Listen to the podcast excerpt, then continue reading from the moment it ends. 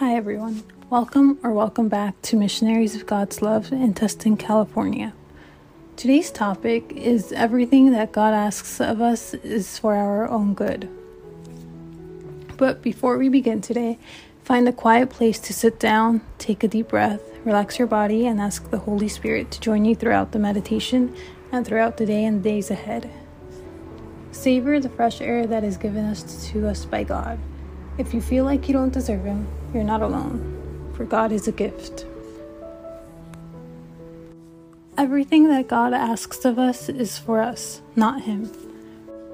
Whatever He asks of us is always for our own good, beginning with the first commandment, which is, Thou shalt have no other gods before me.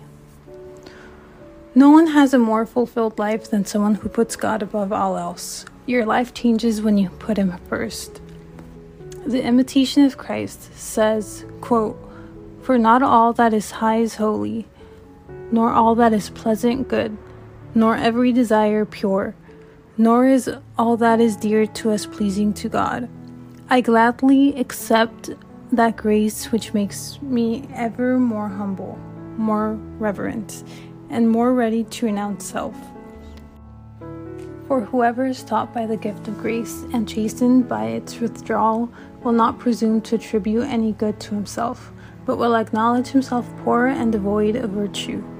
Render to God whatever is God's, and attribute to yourself whatever is yours. That is, give thanks to God for His grace and confess that the guilt and penalty of sin are yours alone.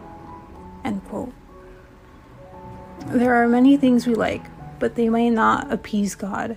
Anything that is harmful to oneself and or to others will not appease him. We must always ask if this pleasure that we are searching for is just for us or will it make God happy. As we end today's prayer, say, Speak to me, Lord, for your servant is listening.